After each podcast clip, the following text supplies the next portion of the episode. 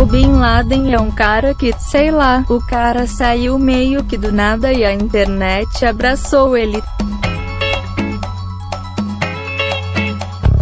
Bom momento, querido ouvinte. Eu sou o Guilherme Andrade. Eu sou Angélica Uegima. Eu sou o José Augusto. Fala galera, aqui é o Sandro. E está começando o Papo de Calçada. Swingando, swingando, swingando, swingando. Swingando, swingando, swingando, swingando. Todo mundo dançando por quê? Para animar a festa. Salve simpatia. Para animar a festa. Boa noite, boa noite, bom dia. Então, gente, vamos falar aí de música, né? Desde que aquela, aquela polêmica que deu lá do, do cenário musical, que a gente tem que dividir o episódio em dois, porque deu, deu muita treta, mais de duas horas de gravação. Então vamos falar, hoje a proposta é falar mais relax, né? Só relembrar os sucessos de- dos anos aí, aquelas músicas que tocaram muito um ano inteiro e depois ninguém lembra mais. É, aqueles né, cantores de um hit só, latino, Kelly Key, sei lá, tem tantos outros aí. Então vamos relembrar aí, contar histórias, é isso aí, o papo hoje é bem relax. Ah, mas, mas vai começar, tipo assim, no esquema temporal? Falar, tipo assim, primeiro os anos 80, depois 90? Não, vai, ser falando o que vier na cabeça. Porque, tipo assim, eu não sei, eu não sei quantos participantes da mesa, mas eu sou um nobre adolescente. Então, mas é, boa parte da minha infância, tipo assim, na verdade infância não, mas mais uma tipo de adolescência foi recheada por bandas de emocore como NX0 e Glória e coisa assim, sabe? Que hoje em dia ninguém mais sabe onde foi parar. Esse movimento do emo foi foda, né, cara? Pelo amor Foi de Deus. engraçado, sabe? Foi engraçado.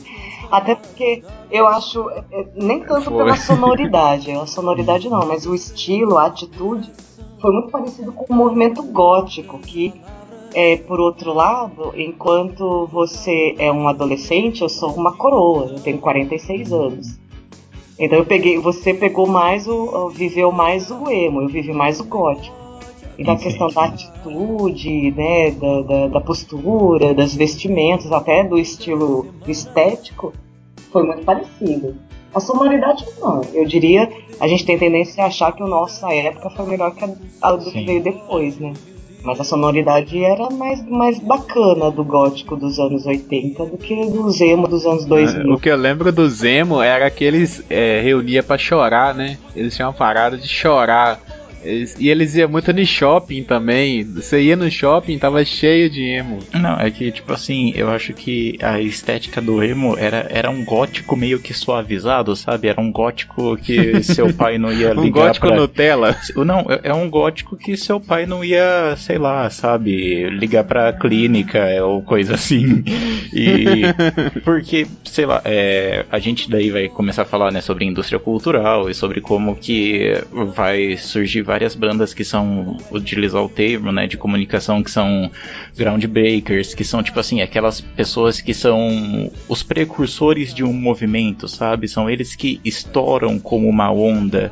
É, eu não sei se eu posso classificar isso, mas antes de vir em bandinha. Bandinhas, é, entre aspas, né? Bandas, vamos ter um respeito aqui. Bandas como NX0, Glória e coisa assim, que meio que é, estabeleceram um certo tipo de cena emo aqui. Eu posso, posso julgar que o precursor disso foi a Peach? Porque a Peach era bem rock and roll mesmo, assim, né? A sim, sim, mas, mas, Ela mas tinha aquelas ela músicas- tinha, ela tinha uma estética meio gótica. Ah, mas assim, apesar do, do Badawi, é Badawi, né, do CPM 22, apesar dele ter quase dado um treco lá numa entrevista quando os caras do NX0 falaram que o, o CPM 22 era a maior inspiração deles, mas realmente, cara, o CPM 22 eu acho que puxou essa galera aí, viu? Porque eles têm muita. É porque é a mesma época também da Pit, né? Não, o é, é CPM aquele- 22 mas é é que o CPM, CPM 22, me desculpa quem for fã e estiver ouvindo aí, se existir algum fã de CPM 22, mas eu acho, eu acho aquele tipo de música bem, bem farofa, coxinha, sabe? Que é só meio que negócio meio hardcorezinho e tudo mais. É, é por causa das letras deles também, falava muito dessas coisas. É porque veio naquela onda do Simple Plan, né, lá nos Estados Unidos. Eu acho que o Simple Plan é americano mesmo. E eu acho que, sei lá, eles pegaram essa vez essa onda aí e chegou no no emo e desencadeou lá naqueles coloridos, né? Que, como diz o, o, os filósofos aí, toda cultura gera uma contracultura. Então a cultura do emo gerou a, a contracultura dos coloridos, que eu acho que foi a pior de todas. Sim.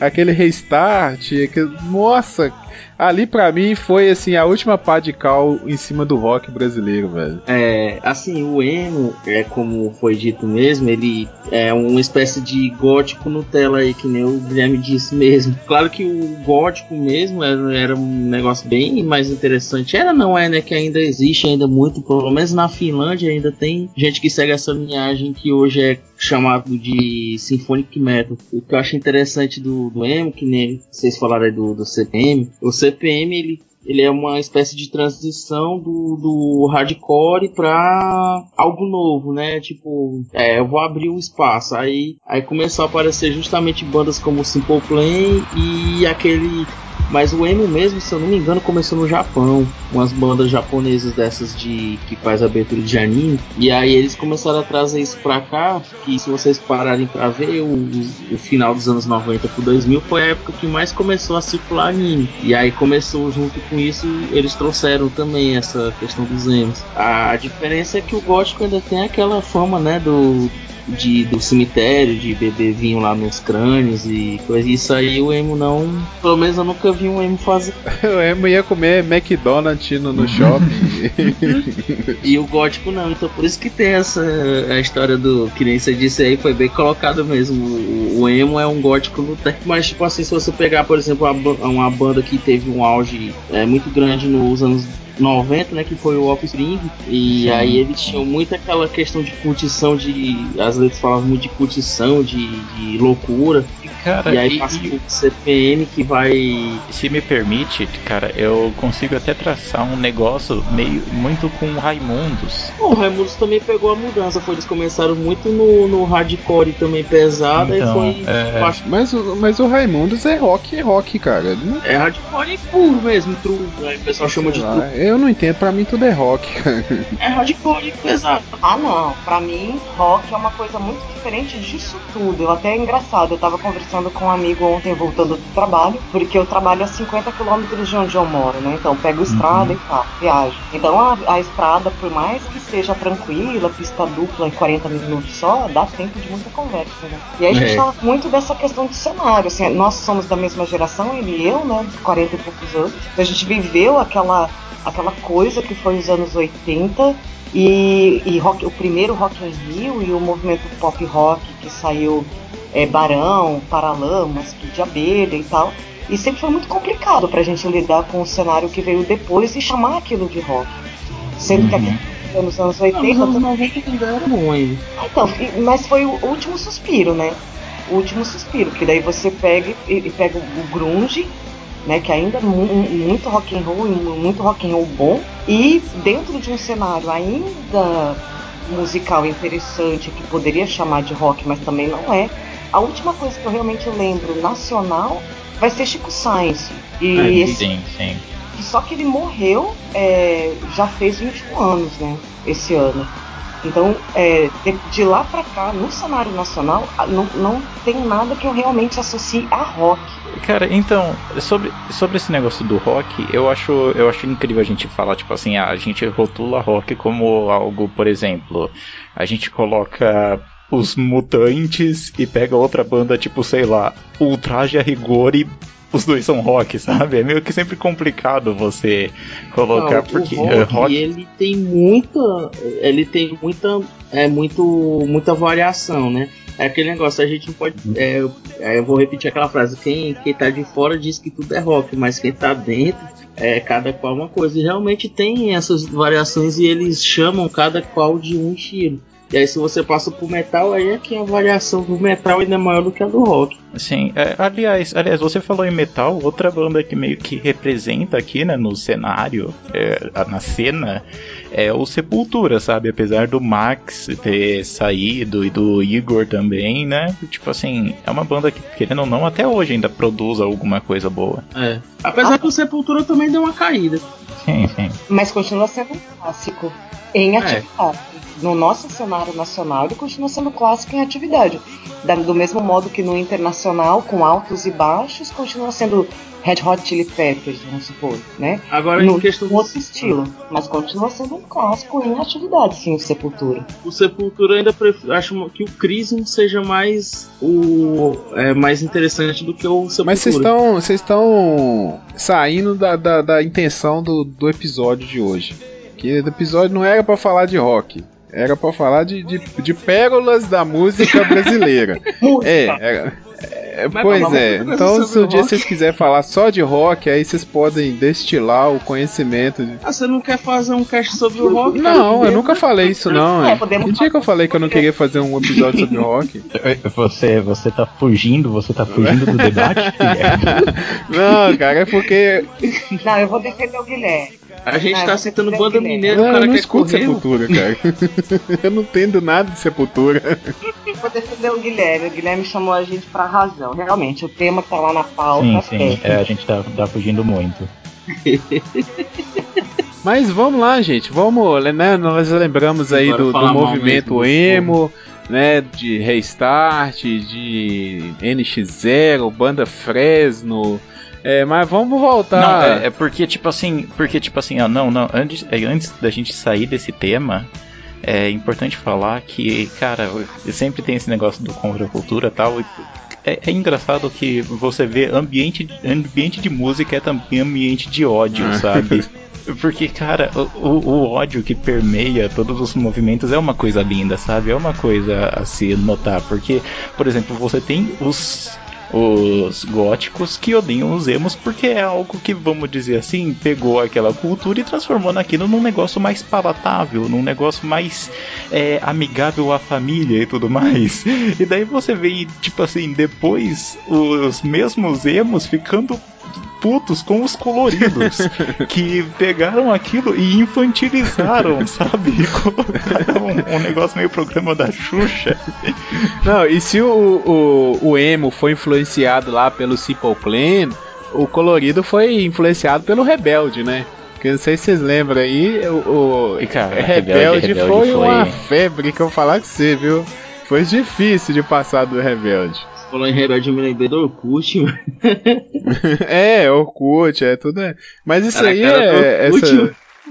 É a nossa Gente, a gente geração vai ter um 90. conflito. É, a gente vai ter um conflito. É isso que eu tô pensando.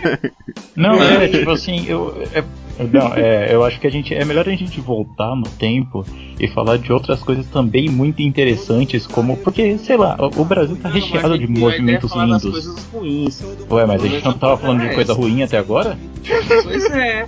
Foi por isso que ele reclamou, é porque era pra gente falar só dos ruins. Não, vamos, vamos fazer o seguinte então. O Zé já tá chamando a Angélica de velha. Não, não. Mas- Mas pode chamar. Eu, eu não Mas- tenho, gente, eu não, na eu não tenho problema com isso, não. Pode chamar. Mas assim, então vamos, vamos para uma ordem cronológica. Então, eu vou pedir pra Angélica trazer aí um, um- alguma coisa aí. Pérola dos anos 80. É, vamos pelas pérolas dos anos 80 que nós vamos chegar nos anos 90 Tem depois. um- uma banda que eu diria que foi. Eu vou destacar, vou falar de uma agora, mas teriam várias, mas é porque tá na minha cabeça, eu lembrei. Era uma banda chamada Doutor Silvana. Nossa, Aí é Doutor mesmo. Silvana e companhia. Pois é, Doutor Silvana tem, tinha um- teve um hit que estourou nos anos 80. Eu acho que é bem meados dos anos 80, alguma coisa como 85 mesmo, bem no meio. Que a música tinha um refrão, assim, ela foi dar, mamãe. É a música do serão. que é quando a pessoa É trabalha essa mesmo, tarde. serão extra. Ela Essa foi dar um serão extra com o patrão. E virou, e, e é uma das pérolas que eu resgataria, é Doutor Silvana. O outro é do, do. Puxa vida, caramba, eu tinha que lembrar o nome, eu vou ter que procurar aqui. O nome da banda, que era o Ursinho Blau Blau. Mas, assim, eu não lembro qual dos últimos episódios é que a gente gravou, que a gente acabou falando coisa de rock, Todos voltou no 80 rock, é, no saudosismo, é. Também. Mas assim, igual a Angélica mesmo falou aí, ah, a gente teve é, Barão Vermelho, não sei o que, Kid de Abelha. Mas, por exemplo, Kid de Abelha é rock? É, seria um. um- é, é, pois é, dentro do. Soft. Um pop rock, é. Dentro do que eu uso pessoalmente pra. Absinth era o nome da banda do Ursinho Blau Blau. Dentro do que eu uso de. de sei lá, pra definir pro meu próprio entendimento pessoal, esse movimento Barão, Paralamas, Kid de Abelha. Titãs, Biquíni. É, o biquíni um veio um pouquinho depois, já né? é mais no final dos anos 80, né? É, veio um pouco depois. Mas eu falo que foi. que era o nosso cenário nacional.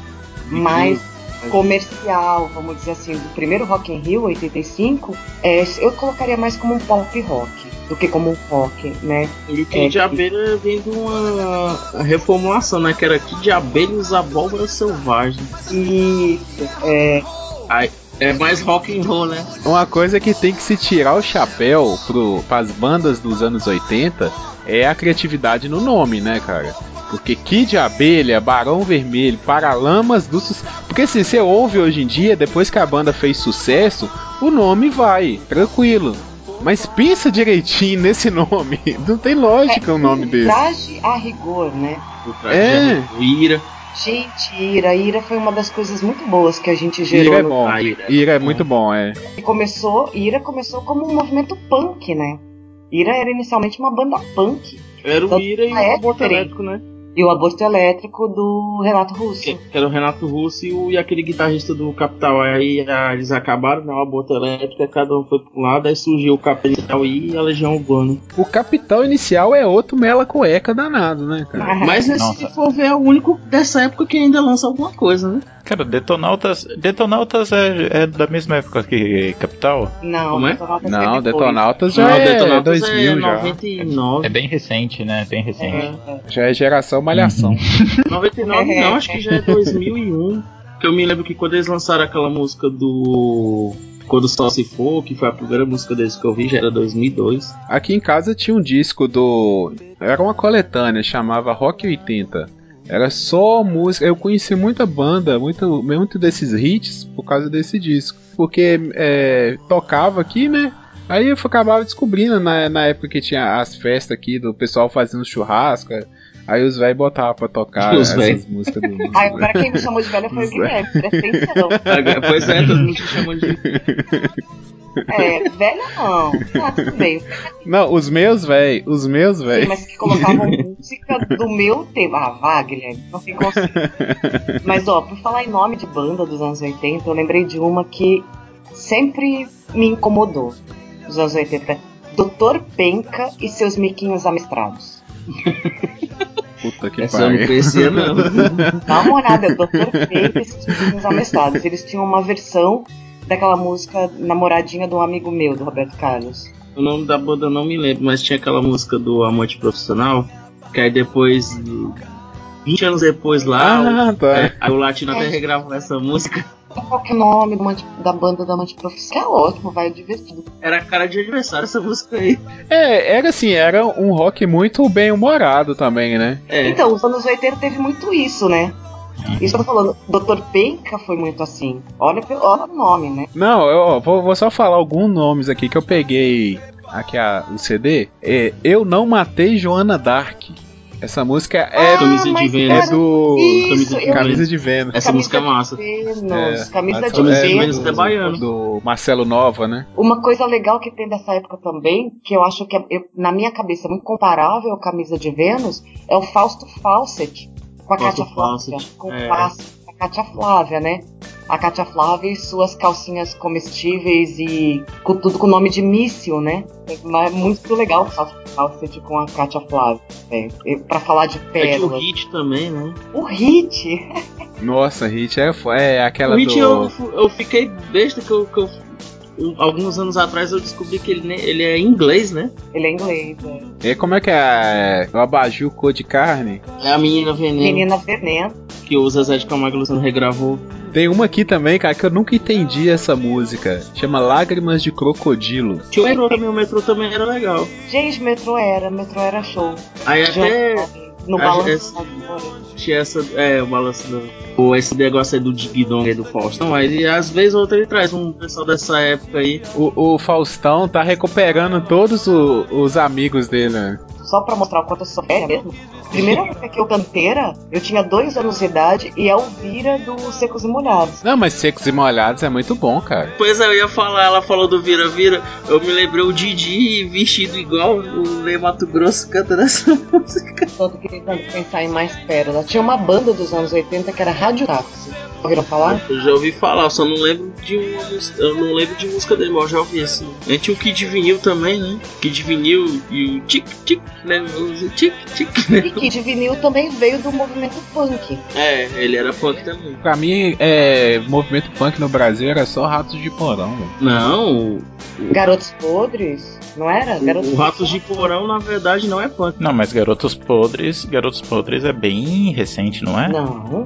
Não. Nossa, eu achava, eu super achava que era tipo anos 90, sabe? Você falou do Garotos Podres, eu me lembrei de uma cena aqui em casa esses dias. Eu tava. Não sei o que foi, passou um negócio, eu tava ouvindo um Raimundos. Aí eu tava tomando café aqui com a minha esposa, aí eu coloquei aquela música do Papai Noel Filho da Puta. Ela quase morre de achar graça. Papai Noel Filho da Puta! Enganou os pobres. Aquela engraçada. Ah, mas Rádio, Rádio Táxi vocês conhecem sem saber, que é aquela música daquela Minha Pequena Eva. Na Ah, de é? é, fato. Bom, não sei se é deles, mas eles foram os primeiros que gravaram lá nos anos Teve 80. tanta gente que gravou essa música, né? É, Até Ivete Sangalo pra cantar essa música. porque ela era da banda Eva, não é isso? Pô, é. Gente, isso tá ficando nostálgico demais pra mim. Vamos mudar de ideia, tá bom? Você tinha que ter participado do, do, do saudosismo dos anos 80. Mas se a gente for parar pra olhar, a maioria desses nomes que a gente falou é bandas de uma música só. Algum- algum- alguns aí que foi citado é. E a ideia não é essa, é bandas de uma música só? Uhum, Sim, é, verdade. Ah, mas se a gente for pros anos 90, eu acho que o que mais vai sair aqui é axé e pagode, cara. Tinha uma banda que eu gostava muito, que toca. é, eu já falei sobre isso aqui, que meu pai tinha uma coletânea lá de CDs, que todo mês vinha um CD da Som Livre, não sei o que e tal. E nesses tinha um do Terra Samba. Vocês lembram dessa banda? Terra Samba? Sim, lembro, claro. Não é, não é aquela música, não é aquela que canta tipo assim, nada mal. Ouvir o Terra Samba não é nada Ih! mal. Cara, essa música é um clássico, velho. Caraca, velho.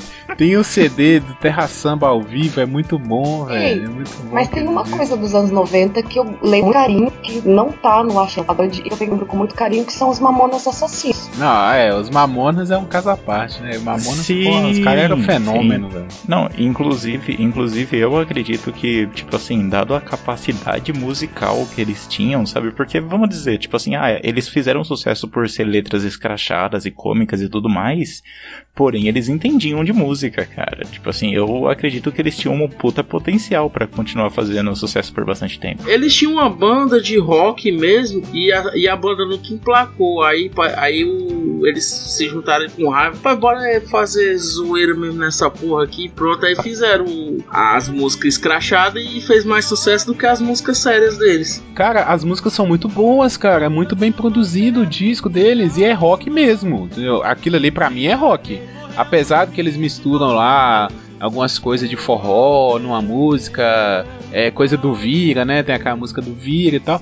Mas é rock, cara. Eles têm uma veia. Que a banda deles era o que? Era bateria, teclado. Mas se baixo, você parar pra pensar, e... o Raimundos também tinha um pouquinho É, de forró. Algumas entendeu? músicas tinham umas pegadas de, de forró. É porque é, eu, acho, eu acho que foram bandas muito felizes Sim. de misturar, tipo assim, o rock, é, que é algo, vamos dizer assim, não é, é algo conhecido porque ser justamente um produto mais americano e conseguir misturar é, com ritmos brasileiros, sabe? Como a Angélica bem apontou o caso do Chico Science. É, o Chico Sainz também trouxe outra cara pro rock. Eu ia falar nisso agora. Nos anos 90, rendeu um dos últimos frutos realmente bacanas e bonitos que eu tenho orgulho de ter participado de alguma maneira, vivenciado, que foi o movimento Mangue. Que é onde é o. Mangue Beach. É, que é onde veio o Chico, né? Que é de onde veio o Chico. E aí também foi o nosso último grande movimento cultural interessante no país, né? Depois disso. É, é porque eu vejo que hoje em dia tá tendo um. talvez um resgate meio que ao prog na música. no rock brasileiro, não sei. Tipo assim, com bandas tipo Bike, o Bulgarins. É, entre outros, sabe? Mas só que são nomes que ficam meio que mais na música alternativa. É porque eu acho que o, o que acontece também é por causa do mainstream, né?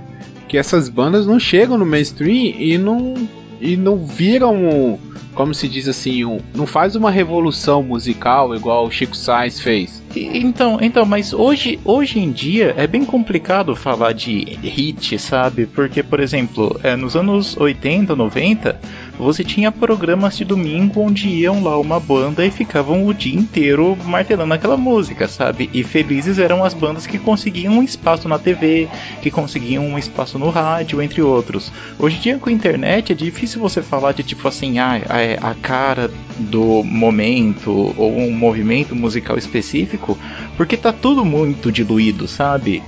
Tipo assim, você entra no Bandcamp e tem centenas de bandas brasileiras lá né, disponibilizando álbum, tá ligado? e são bons até. É, é, esse é, é uma opinião interessante, até porque isso também regionaliza muito. Então, por exemplo, aquela MC Loma, que é daqui, sim. né? Então aqui estourou muito, muito antes de estourar no Brasil todo, quer dizer, com uma diferença pequena no caso específico dela. Mas existe dentro do- das músicas bregas, que eu me recuso a chamar de brega, né? Porque o brega pra mim é outra coisa, é Reginaldo Rossi, é Odair José e tal. Mas dentro dessa, dessa sei lá, categoria de música brega, tem muita coisa que aqui a gente já tá escutando. Tem um ano quando vai aparecer no cenário nacional, por causa da internet e da regionalização. Sim, é, isso aí com certeza. Eu concordo contigo. Assim, hoje fica muito difícil de a gente dizer essa é a cara de uma década, não. É, ainda tem isso, muito isso, né? Principalmente no, no Nordeste, na, na Bahia, mais especificamente, que eu conheço. É, tinha as músicas do carnaval, que ia, sei lá, de setembro pra frente ele já começava a trabalhar a música do carnaval. E passou o carnaval, era as músicas do São João, que ia, é, os forró que ia estourar no São João. E tipo assim, eu acho, eu acho incrível o que o pessoal conseguiu fazer como melody e o que chamam aqui de tecnoprega, né? Que tipo assim, eu para mim eu, eu moro no interior de São Paulo e muito do que chega aqui é o mais é o que mais estourou aí pelo lado do norte, sabe? Então bandas tipo, sei lá, é, banda de Javu e entre outras inúmeras bandas que pegam Cara, Djavu foi Pô, foda, cara. era pra estar aqui pra falar do Javu. Cara, Djavu é do Pará, velho? Cara, eu não sei. É do Pará. É do É Pará? do Pará. Gente, eu não conheço. Essas coisas tecnobrega, calypso, carimbó, é tudo ali Pará, Amazonas. Então, eu, eu acho incrível porque são bandas que conseguem, tipo assim, pegar aquele mid mesmo, sabe? De músicas sampleadas e que já são um hit de música pop. Mas se e você pegar transformar e transformar apoiar, num ritmo meio acelerado do forró e tudo mais, cara. É incrível. o Tecnobrega, se você, você for parar pra olhar, ele é uma espécie de funk com uma letra mais interessante. É, é o que o sertanejo tá virando. O sertanejo tá caminhando pro Tecnobrega. Ai, gente, já Porque tá... o Tecnobrega tem umas letras, tem, tem algumas músicas que tem umas letras legais. Tem umas que não é não, mas tem umas que tem umas letras legais e é como se fosse um funk. E, e não seja, não seja, inu- isso não seja injusto com o funk, cara. Tem vários funks com uma letra legal também. Funk é muito É. bom, cara. É, eu O- os diria, que não é, tem a letra também- legal se sobressai, né? E eu vou puxar a brasa pra minha sardinha que também, poxa, não faz isso. O que tá acontecendo com o sertanejo me dói muito. Porque eu, Sim. É, eu sou originalmente do interior de São Paulo também, da região de Ribeirão Preto, a cidade de Jabuticabal. Mas meus pais, quando se casaram, se mudaram pro interior do Paraná, pra Londrina. Então eu sou muito, muito, muito da época de Tião, da época mesmo, de Tião Carreiro e Pardinho, de ter ouvido é, é, Eita. De ter pego toda a ascensão da carreira do Almir Sater, do Renato Teixeira, de ter ouvido muito Inesita Barroso, do Rolando Boldrin, que são esses sertanejos de raiz que, que não se compara com o que aconteceu com o sertanejo depois. Mas aí eu vou falar a mesma coisa que vocês falaram do rock. Você não pode chamar o que tá acontecendo hoje, de que é chamado sertanejo, de sertanejo. Isso, isso é um resultado de como a indústria cultural bateu forte no mundo da música, sabe? Porque, tipo assim, você vê que a, é, é claramente uma ideia de música que é, pega um método, tipo assim, ah, qual, qual, o que que tá estourando hoje em dia entre a molecada, sabe? Entre a garotada jovem, entre aquela garotada animada e tudo mais. Você vai pegar, sei lá, é, pega dois negros aí, ah, esses dois negros estão fazendo sucesso, como que é a música deles? Ah, eles seguem tal, tal métrica, tal, tal estilo e isso. E daí pegam e passam e reproduzir isso de maneira incansável, sabe? Tipo assim, o, a culpa, vamos dizer assim, não é do estilo musical em si por ser, entre aspas, ruim. É da mídia que fica é, enfiando isso goela abaixo, sabe? E fica só reproduzindo e produzindo mais músicas nesse mesmo estilo. Mas muito se falou, por exemplo, igual do funk, né? Todo mundo gosta de bater no funk, coitado. Mas, assim, é... vocês lembram do sertanejo da época dos carros? Né? Que teve o funk ostentação. Aí o que, que o sertanejo veio? Com, os funk, com o sertanejo dos carros. Aí era Camaro Amarelo, Fiorino não sei o que, Land Rover não sei o que. Sabe? É a mesma coisa do, do funk, mesma coisa, só que lá no funk é batidão e o outro tem um. E eu digo mais que a indústria cultural também pegou muito forte pro lado do funk. Porque o funk inicialmente você via que era um estilo meio que eh, vindo de algo periférico para algo periférico. Porque era produzido de maneira muito bruta, sabe? Tipo assim, é, aquele mesmo papo de ah, você pegar um sampler estourado no MP3 de baixa qualidade, você fazer tipo assim, tem muito funk, tem muito funk hoje em dia, muito funkeiro que não tem música de estúdio. Ele não arranja gravadora e mesmo assim o cara é famoso, sabe? É famoso dentro da comunidade dele. Aí você pega uns caras, tipo assim, tipo, sei lá, é. MC, MC Biel, MC hoje, né? O MC Livinho, o que, que aconteceu com ele ao, com o passar do tempo? Foi um, foi o exemplo de um cara que, tipo assim, a indústria cultural pegou ele e higienizou a música dele para ficar algo pro grande público, sabe? é, é o que o Conzilla faz, né? Isso, é. Mas igual assim, nós estamos falando aí, já puxaram a MC Loma, que eu acho fantástico os Sim. vídeos dela, véio, são muito bons, cara. Aquele da bicicleta é muito foda. Mas Gente, teve o. Dos dois reais? É. É genial, aquilo é, muito... é demais. Não, e aquelas gêmeas dançando, cara, pelo amor de Eu achei que aquilo era sacanagem, era assim, de brincadeira. É outra banda, é outra banda que tem o nome e daí tem a, o nome da banda separado, sabe? É MC ah. Loma e a Gêmeas Lacração. Não, mas eu queria, eu queria falar da, da outra aqui lá do Rio de Janeiro, a Todinho, que foi um fenômeno também, cara. Que que é isso? A mulher já fez, já fez, tá fazendo propaganda pro McDonald's. Cara, velho, é, é, muito. Eu acho isso muito massa, velho. Na moral, eu, eu, eu tenho muito respeito por esse eu pessoal. Acho, é. Porque não é fácil, cara. Não é fácil você fazer isso. É tipo, é tipo Bin Laden, sabe? O Bin é. Laden é um cara que, sei lá, o cara saiu meio que do nada e a internet abraçou ele, tá ligado? Eu acho que a internet ela tá propiciando muito isso de porque assim, uma dessa, por exemplo, a Jojo Todinho, né? Há uns anos atrás aí, né, nos anos 90, talvez ela não ia estourar no Brasil igual estourou assim, de uma vez, igual ela estourou. Igual no, no, outro aí, eu dei o exemplo lá do MC Leozinho, né? Do. Que é a música que o Ronaldo colocou no, no celular. Tipo, se o cara não tivesse tocado no celular do, do Ronaldo na entrevista, ele não tinha estourado do jeito que ele estourou. Mas hoje em dia talvez ele estourasse, porque a música era boa e você põe no YouTube um clipe vagabundo, é vagabundo com todo respeito, mas é vagabundo de má qualidade, igual aquele da, da MC Loma. Cara, eu achei que aquilo ali da MC Loma era vídeo de zoação, sei lá, um, um, uma coisa que ela fez com a música de outra pessoa. Mas, pô, eu, eu bato palma, cara. Eu bato palma porque é muito foda isso. Voltando aqui pro, pros anos 90, que nos anos 80 com certeza era mais difícil ainda, mas eu vou falar dos anos 80 porque foi o que eu vi, né? Antes, é, teve aquele debate da questão lá da MTV, né? Que ela decretou falência, que não sei o que. Mas a MTV era uma espécie de império que você tinha que, se você quisesse ser famoso, ser conhecido, você tinha que dar um jeito de conseguir entrar lá. Cara, MTV era quase que uma curadoria, cara, quando você falava, tipo Pois assim, é. de música em geral. Os caras tinham o poder, né, de e era qualquer e era qualquer estilo, né, era questão da música. É claro que eles priorizavam mais as bandas de rock.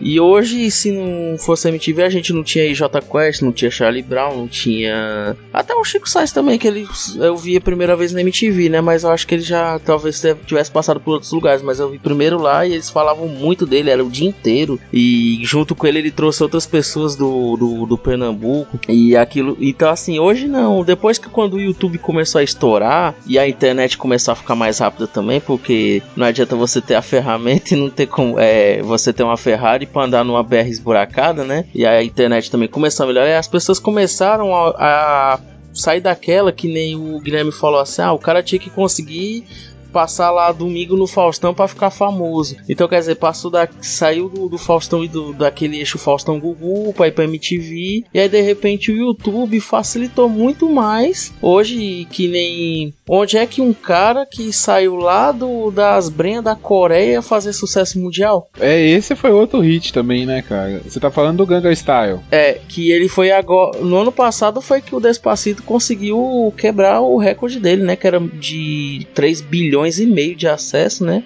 O Despacito agora tá com mais de 4. Então, quer dizer, o YouTube hoje tá proporcionando muito isso. E aí você falou do. Eu me lembrei do, do daquele lá do Leque Leque. Nossa, é mesmo. Que eles ficaram famosos e o, e eu me lembro que o. Eles deram uma entrevista pro Danilo Gentili e na MTV a gente via muito questão de produção, de clipe. Eles tinham até aquele programa do Making the Video, né? Que mostrava como é que fazia, tinha todo o trabalho. E o cara, o- os meninos do leque disseram assim: "Ah, a gente gastou 60 conto pra fazer o clipe. Quer dizer, os caras gastando Uhum. não sei quantos mil lá. e o cara com 60 reais conseguiu bater gente aí de, de muitos anos de estrada, né? E hoje não é a questão do. é, envolve muito a- além da. Né, nem, não vou nem dizer que é a letra, é mais a questão do carisma mesmo. É, é- eu, não, eu não tô associando esse nome à pessoa, que vocês falam dessa Solomon, mas é uma menina. Sim, é uma menina magrinha que tem duas gêmeas que dança com ela. É, então é essa que eu vi mesmo, que ela até falou, eu tava assistindo um programa de TV que ela disse que ela passa as coisas na cabeça dela, ela escreve e depois ela grava, né, do, com o celular mesmo, né? Quer dizer, nem é uma super produção e tá aí.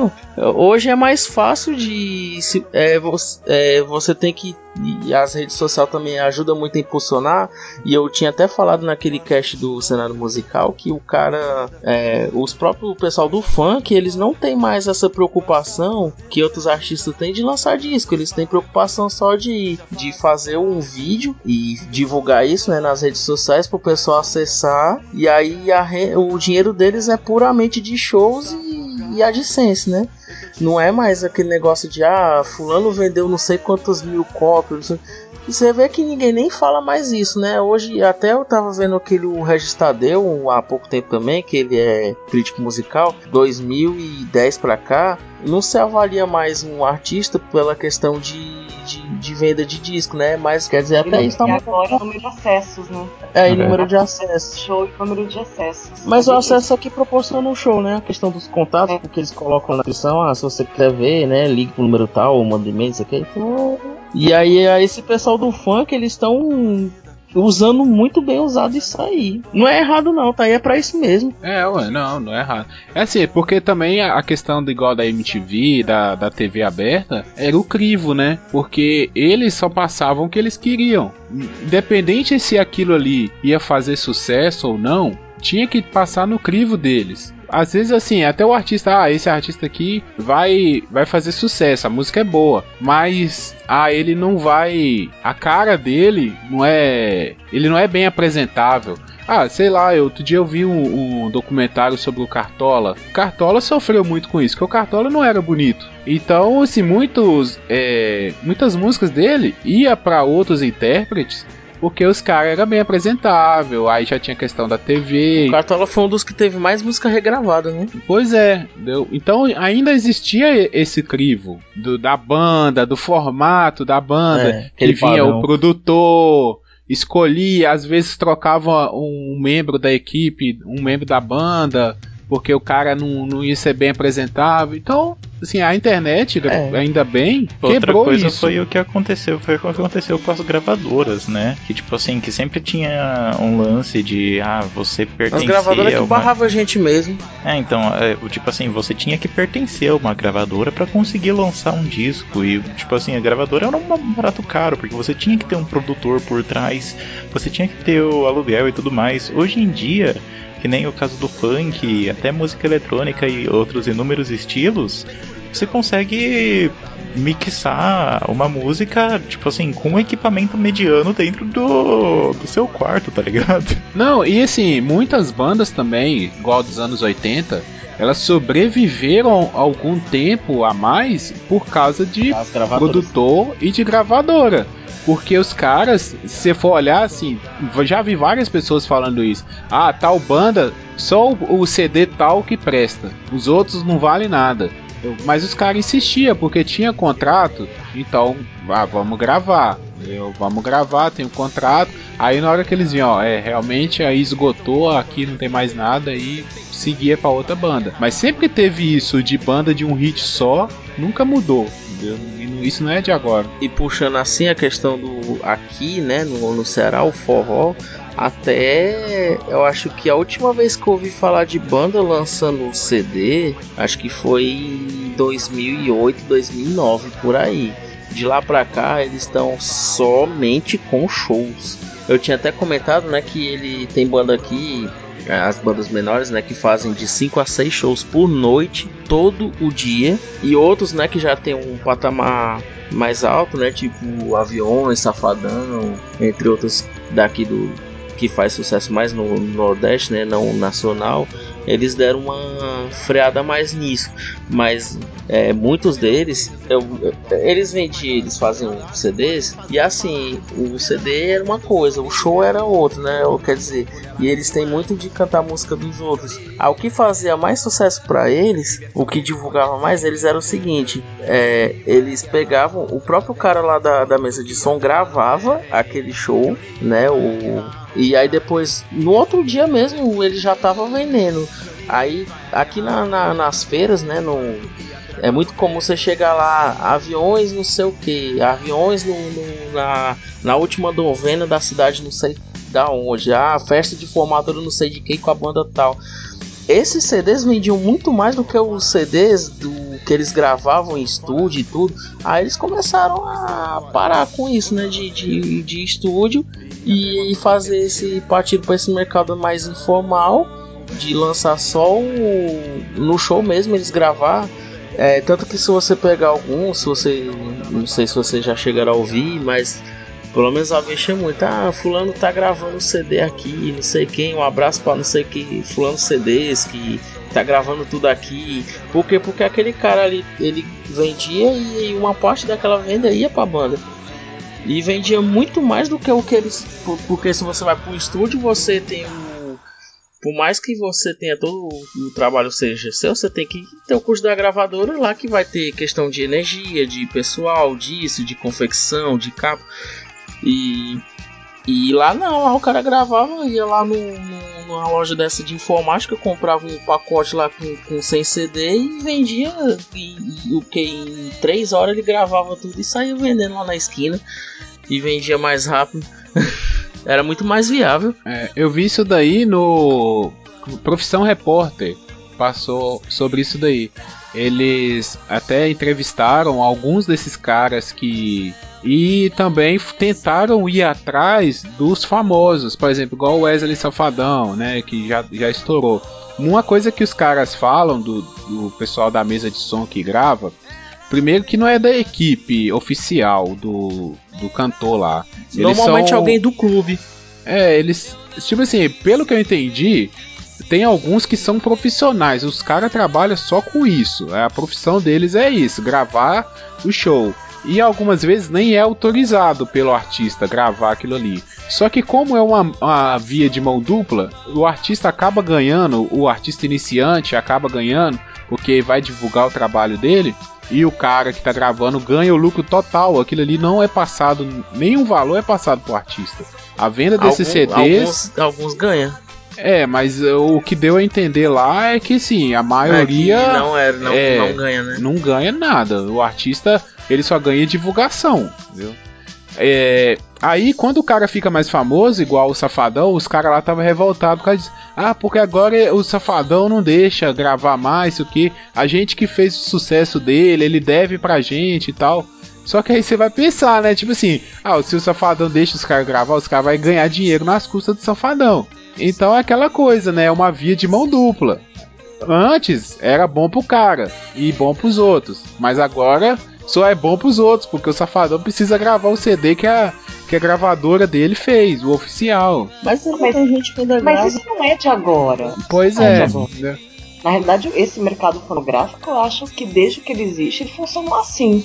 Né? Existem altas histórias, que daí também vai ficar meio chato de eu expor, assim, mas tá no documentário, um caranguejo elétrico, do Chico Science, que ele deixa isso bem claro, que o Chico, por exemplo, passou. Né? E se você for puxar isso para mais antigo ainda, ou é, o mercado fonográfico sempre impôs essas regras que são relativamente cruéis para quem recebe, né? Então isso, desde que o mercado fonográfico existe, acho que é a lei. As próprias bandas que cancelaram os contratos com as gravadoras e passaram a pagar uma, é, contratar justamente, é, que nem o Guilherme disse, muitos não é, mas alguns eram da banda e outros não. Eles, porque a própria banda já viu que aquilo dava mais dinheiro do que o que eles gravavam, que eles tinham todo o trabalho de ir pra estúdio.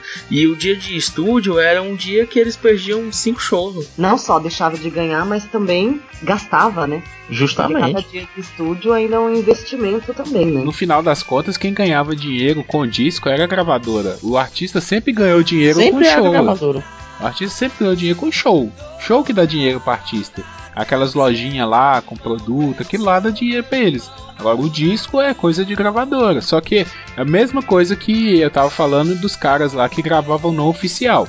É uma via de mão dupla. É bom pra gravadora e também é bom pro artista. Porque sem a gravadora, naquela época, o artista não tinha condição de divulgar o trabalho dele. Tem muito isso. Só que hoje em dia isso quebrou, né? A, indústria do, do, do disco, ela quebrou. Porque ninguém precisa mais disso, ninguém lança disco ou físico mais. Não, então, e daí você vê, e, por exemplo, a- eu acho que como a produção hoje em dia ficou de uma maneira muito mais acessível, você vê bandas que, tipo assim, ah, você consegue baixar o CD digital de graça, e daí se você quiser comprar o disco, você paga lá, tipo assim, 20 reais pra ele, sabe, pra mandar pelo correio ou alguma coisa assim. Porque não tem mais o atravessador, né? É, é tipo assim, é tipo de produtor para o consumidor diretamente. É. Não precisa de todo aquele negócio de mandar pro, de da gravadora pro varejo, pro meu, pra loja de disco da sua região e tudo mais, sabe? Só que o, o lado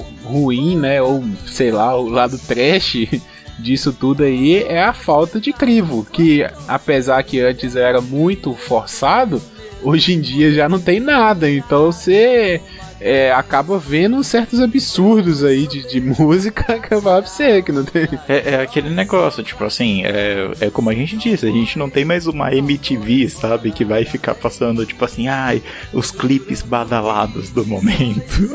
Mas também se for olhar por outro lado, tem quem gosta, né? Então, não, sim, sim. E é isso que é interessante, sabe? Ao mesmo tempo que você tem acesso ao cara que tá fazendo prog psicodélico com os seus amigos usando de drogas recreativas, nada contra quem usa drogas recreativas e fazendo uma música que você julga tipo assim como nossa, que incrível as notas que eles conseguem compor e tudo mais.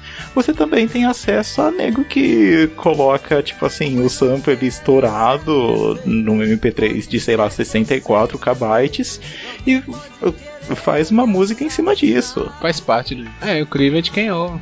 Ô, galera, vocês têm considerações finais? Eu acho que já. É, acabou que ficou virando, em vez de ser um pérolas da música nacional, virou um cenário musical parte, Parte 3. 3. Não, mas vocês. Vocês gostam disso? Vocês gostam de, de mudar o assunto? tá bom. Não, é que, é que- Desculpa, gente, eu entrei pra gravação, mas eu não sabia nada, tá? Sobre, tipo assim, sobre pérolas da música brasileira, desculpa. É, é que, é, não, é que o Zé só escuta artista. Artista consagrado, entendeu? Ele não tem. Tipo, tipo MC, tipo MC Zóio de Gato, Pois né? Não, é isso. Laden. Valeu, valeu. Ficou, acho que ficou bom, cara. Depois da edição sempre fica bom. Você preocupar, não.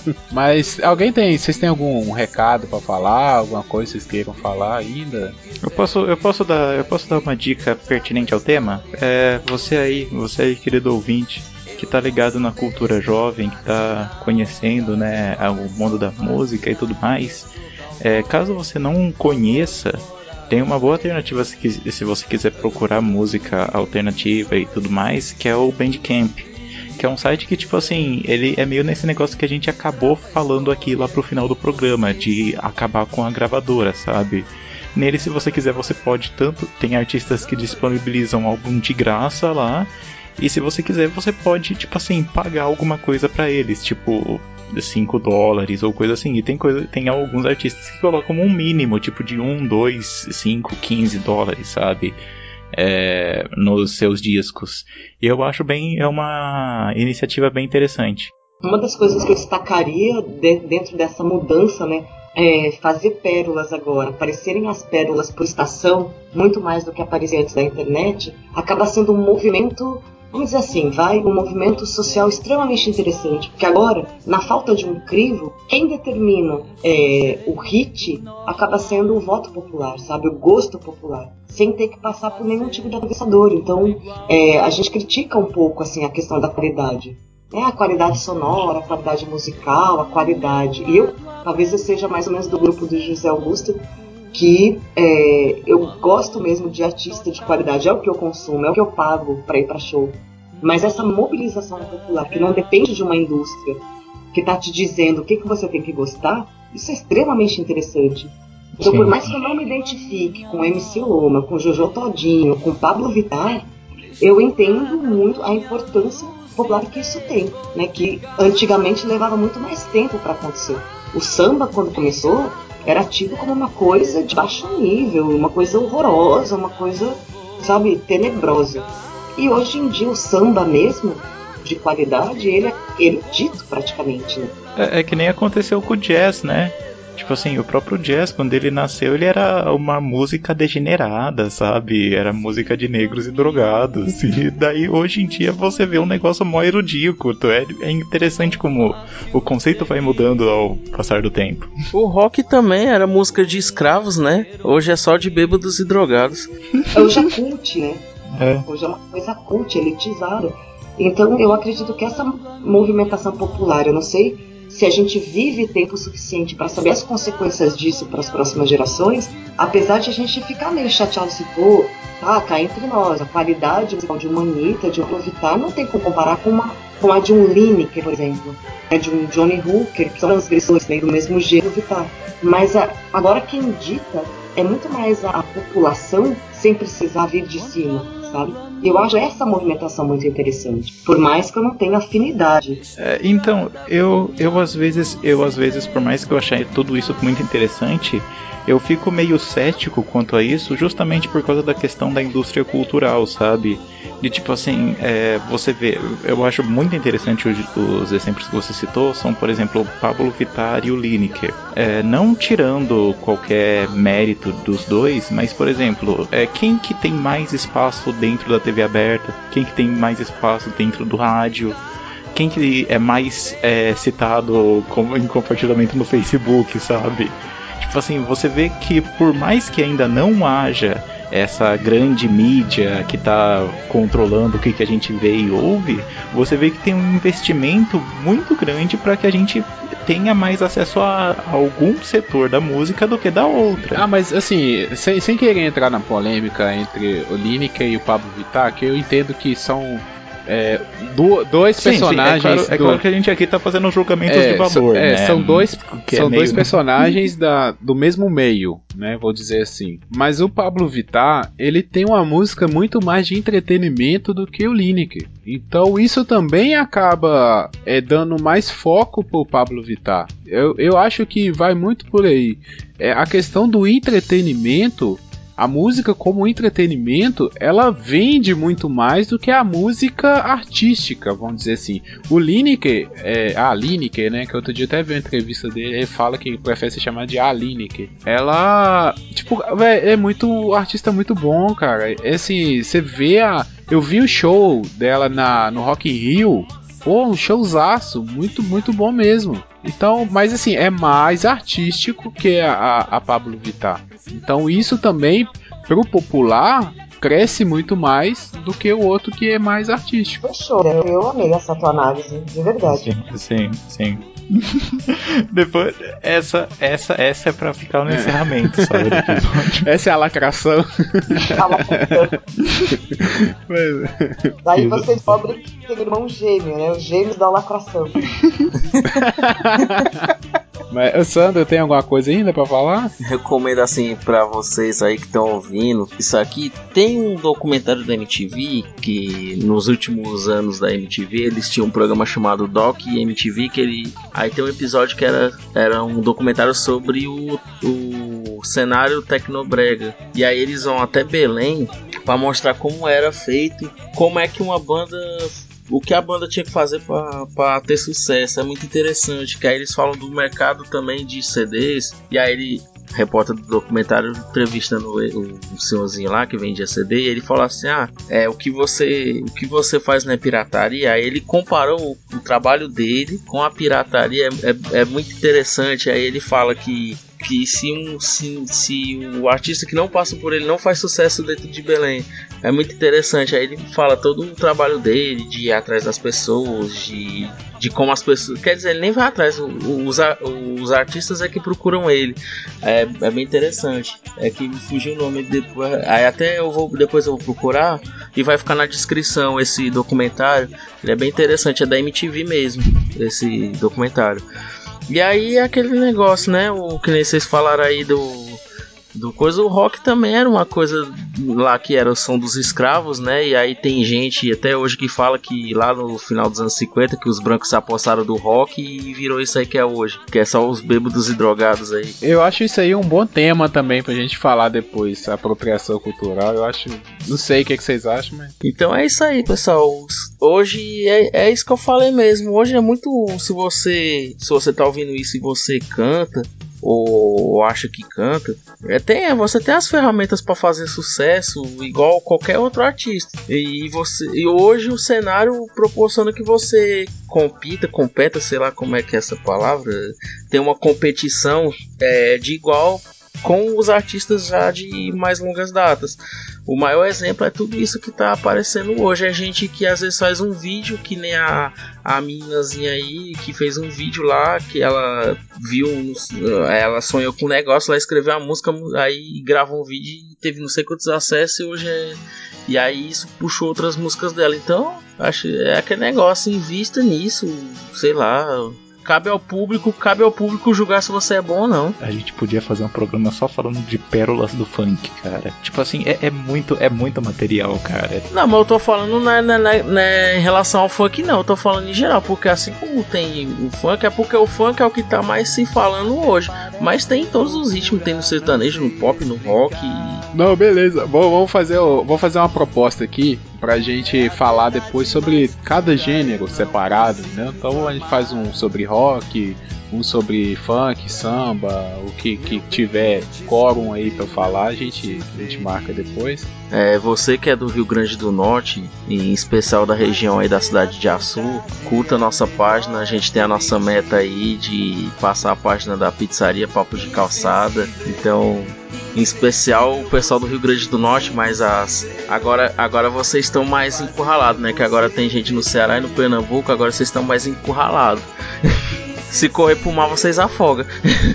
Não, é, eu, eu quero eu quero dizer que eu tô decepcionado, sabe, com os fãs desse podcast que Eu, eu não sei, gente. Tipo assim, tá demorando pra gente chegar num nível de compartilhamento até o Luciano Huck ver a gente, sabe?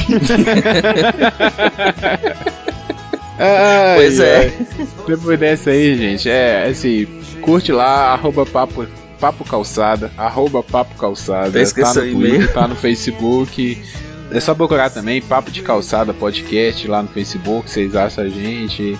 Tamo com alguns lá, curtidas toda semana. Tamo indo de pouco em pouco, mas vamos chegar nos 5 mil.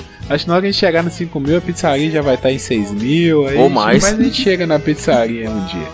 Tá? O nosso blog é papo de calçada podcast.blogspot.com.br. O e-mail é papocalçada@gmail.com. E quiser entrar em contato, manda recado, manda e-mail, manda comentário, compartilha nas redes sociais.